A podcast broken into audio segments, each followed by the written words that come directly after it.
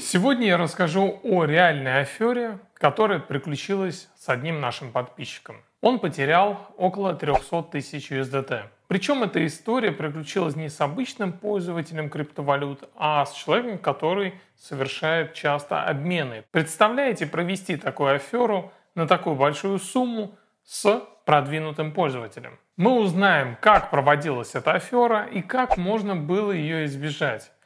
Устраиваемся поудобнее, едем.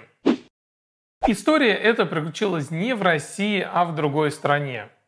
Представьте себе, что есть небольшая компания, которая зарабатывает на продаже и покупке криптовалют. Естественно, основной доход компании составляют сделки очные, где покупатель и продавец встречаются и где одна сторона сделки обязательно приходит с наличными. В этой компании работает менеджер Павел, которому через знакомых поступил интересный запрос, что, мол, в нашу страну приезжает серьезный человек из Европы и хочет приобрести USDT на крупную сумму. В течение нескольких дней обсуждается вопрос совместного звонка с представителем этого человека для обсуждения деталей сделки.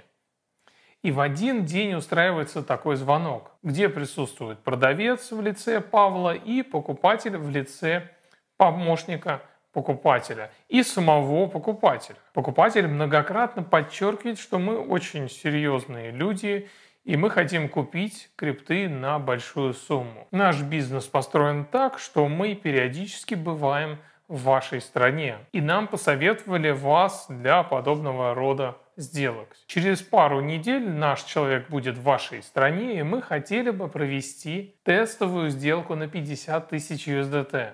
На что менеджер отвечает, что без проблем приезжайте, мы все сделаем. Разговор этот абсолютно обычный, за исключением одного странного предложения. Покупатель рассказывает историю о своем неудачном опыте приобретения криптовалют и настаивает на том, чтобы в предстоящей и всех последующих сделках использовался аппаратный кошелек Ledger, который следует приобрести Павлу. Так покупателю сказали, что будет безопаснее. Покупателю будет так комфортнее. То есть Павлу следует приобрести леджер и во время сделок отправлять средства сначала на этот леджер, а потом уже переводить с леджера деньги на адрес покупателя. Вторая странность. Покупатель просит показывать перед сделкой адрес, на котором имеется криптовалюта, то есть USDT. И этот кусок разговора требует моего комментария. С одной стороны, это неадекватнейшее предложение со стороны покупателя. Во-первых, какая разница, откуда я буду отправлять криптовалюту? Во-вторых, зачем новый леджер? И когда ты встречаешь такой неадекват, то, как правило, ты понимаешь, что перед тобой абсолютный новичок, и если ты не видишь в этом никаких рисков и угроз, то ты принимаешь условия второй стороны, что и сделал Павел.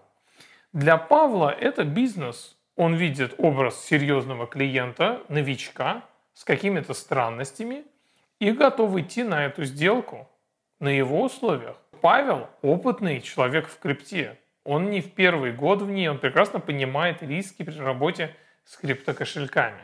При покупке и продаже криптовалюты есть множество нюансов, не говоря уже и о грубых атаках типа отката транзакций в биткоине и эфире, а также с помощью мультисиг кошельков или же применение фальшивых токенов.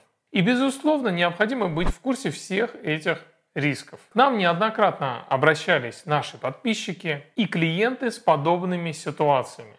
Поэтому мы решили включить эту тему во второй поток нашего марафона, который стартует 20 марта. Я простым языком постараюсь объяснить те риски, которые могут возникнуть при покупки и продажи криптовалюты. И, конечно же, расскажу, как их избежать. Это только одна из пяти тем, которые мы подробно разберем. Чтобы ознакомиться с программой, перейдите по ссылке в описании.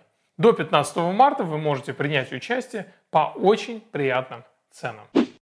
Я это не упомянул, но первый контакт и знакомство происходило в Zoom. На нем были лица, то есть все было прозрачно и открыто. А после разговора были вопросы и уточнения со стороны покупателя на тему сделки. То есть поддерживался некий контакт и разговор с Павлом. Через пару недель приезжает представитель покупателя в страну Павла. Покупатель снимает номер в отеле и приглашает Павла на сделку. Павел приезжает на сделку, но покупатель сперва приглашает его пообедать, затем показать немного город. За все это платит, естественно, покупатель.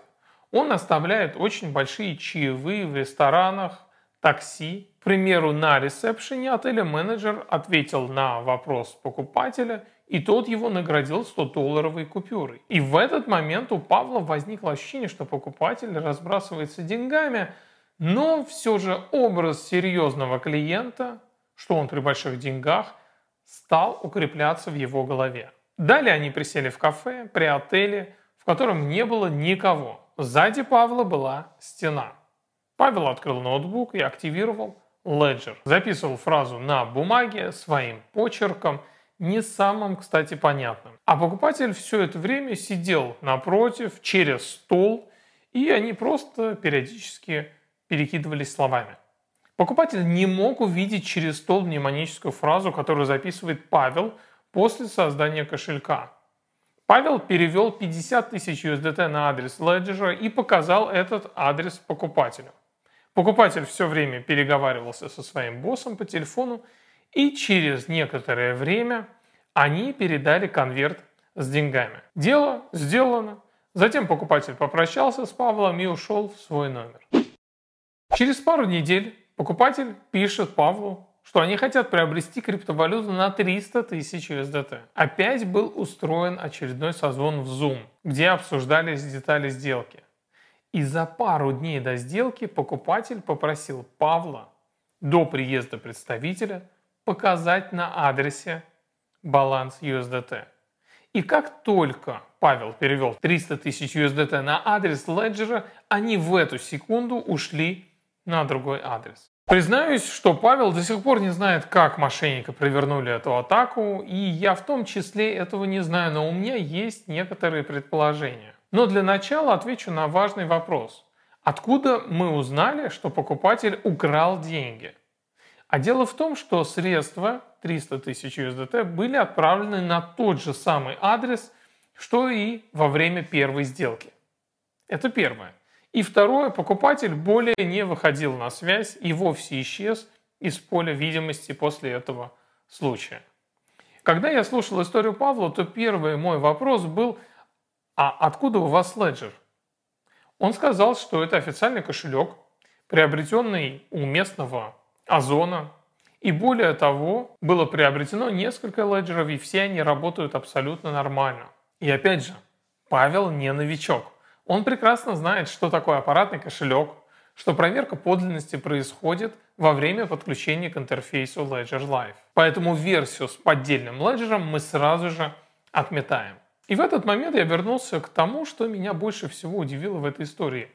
Я сказал, Павел, вы же понимаете, что покупатель не просто так просил вас завести новый леджер, отправлять деньги сначала на него, а затем показывать адрес с балансом перед сделкой. Это неадекватно, который вы согласились, и здесь как раз и кроется разгадка. На что Павел ответил, что они в команде очень долго мусолили этот момент – но пришли к тому, что они не видят никаких рисков, и опять они сослались на то, что клиент просто новичок и не понимает работы криптовалюты. После я задал ключевой вопрос, Павел, а почему вы активировали кошелек перед клиентом? Он вас спросил об этом?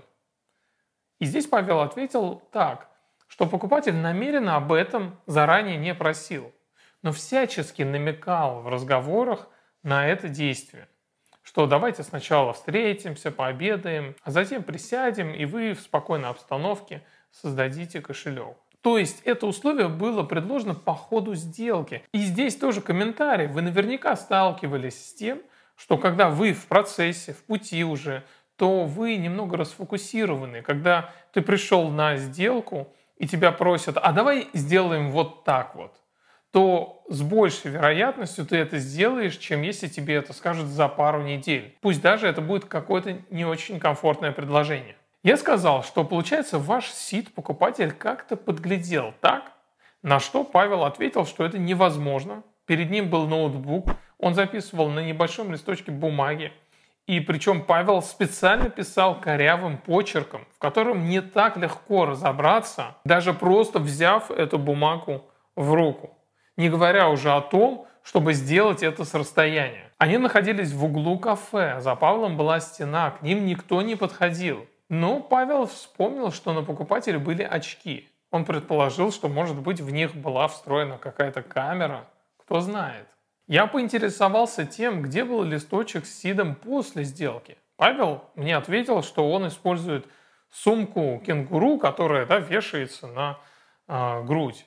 И листок с сидом был во внутреннем кармане этой сумки. То есть доступ к ней точно не мог получить покупатель после сделки, а, равно как и доступ к аппаратному кошельку. Но факт остается фактом, что покупатель каким-то образом подглядел фразу. Возможно, он использовал спецтехнику. Эта афера, как и многие другие, имеет схожие характеристики. Каждый ее шаг имеет одну цель – снизить уровень внимания жертвы. Отсюда мы видим способ контакта, то есть через знакомых.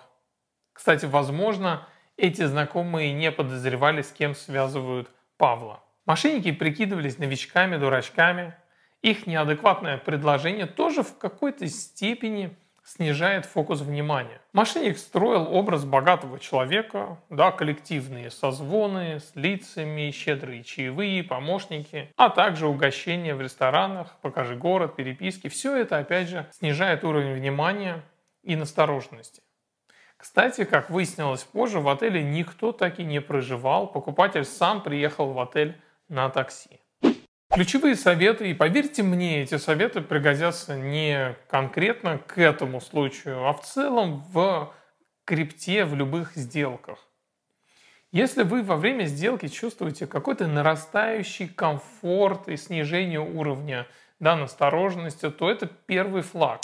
Это означает, что вас уже начинают обрабатывать. То есть наша задача достигнуть обратного эффекта нашего эмоционального состояния вместо расслабления, наоборот, увеличивать фокус и настороженность. Если вы встречаете во время сделки какое-то предложение неадекватное, как в нашем случае, например, распаковка леджера, покажи адрес и так далее, это жирный красный флаг. Если вам сделали странное предложение, то просто откажитесь от этой сделки на берегу. И никогда, ни при каких условиях не активируйте кошелек в общественном месте. Я думаю, что мы даже и представить не можем, какая на сегодняшний день имеется спецтехника. Мне будет интересно узнать ваше мнение, а как вы считаете, как эту аферу совершили? Поделитесь, возможно, своей историей. Для этого у нас есть специальная почта, куда вы можете отправить информацию. Если у вас остались вопросы, пишите в комментариях. Это был канал Криптонист. Храните ваши цифровые активы в безопасности.